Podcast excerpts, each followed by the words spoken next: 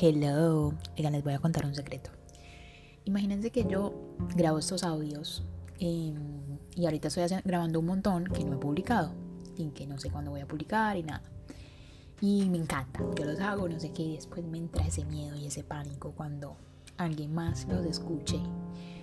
Y la verdad me da esa cosa en el estómago que digo, Dios mío.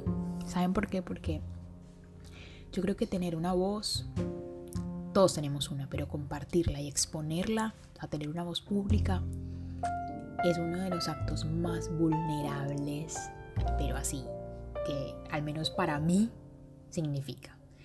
¿Por qué? Porque, vean, uno puede tener en su cabeza ideas, pensamientos, opiniones, juicios, pero primero exteriorizarlos ya es un paso. Y publicarlos, o sea, hacerlos públicos, exponerlos, ya es otra cosa. ¿Saben por qué? Porque estos audios y las cosas que uno expone en realidad, que pasa siempre, es que pasan dos cosas. Primero, falta de contexto, o sea, uno opina lo que opina, dice lo que dice porque tiene un marco referencial que se llama, o sea, uno lo construyó de algo. Imagínense que uno se tiene que poner a explicar por qué piensa como piensa y cómo llegó a esa conclusión de todo, nunca podría decir nada. Entonces falta contexto. Y la otra cosa es que también siempre está la parte subjetiva de cómo la otra persona lo va a interpretar. Y lo más, lo más doloroso y para mí vulnerable es el juicio que se vaya a emitir de eso. De que, que, va, que van a pensar, soy una mala persona, soy una buena persona, pienso así, no pienso así, los calificativos. Y aunque yo suelo decir que no me importa, yo creo que todos nos importa de, en alguna manera.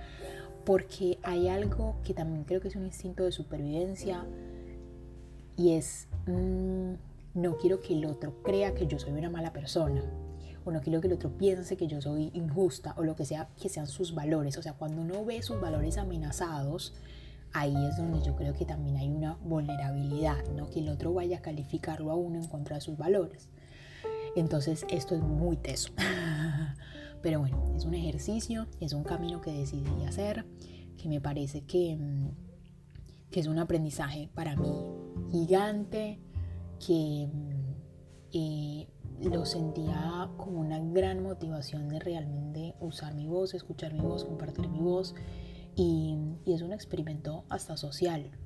No les digo que no da mucha, mucho miedo, mucho pánico, mucho de todo, pero creo que mm, ese es el ejercicio. O sea, ser lo que somos, opinar como opinamos y saber que no necesariamente a todo el mundo le va a gustar. Y si es así, eh, saber que esas cosas no nos definen, porque no es así. La opinión de los demás no nos define. Me lo repito, me lo repito. Bueno, así que hoy les dejo pues esa porción de corazón. Ahí les dejé pues el ventrículo izquierdo de mi corazón ahí abierto. Porque esto es vea, vulnerabilidad y em, así, a piel, piel viva, pillejo vivo, todo. Bueno, no más por hoy, no me extiendo más. Tengan un súper buen día. Chao, bye.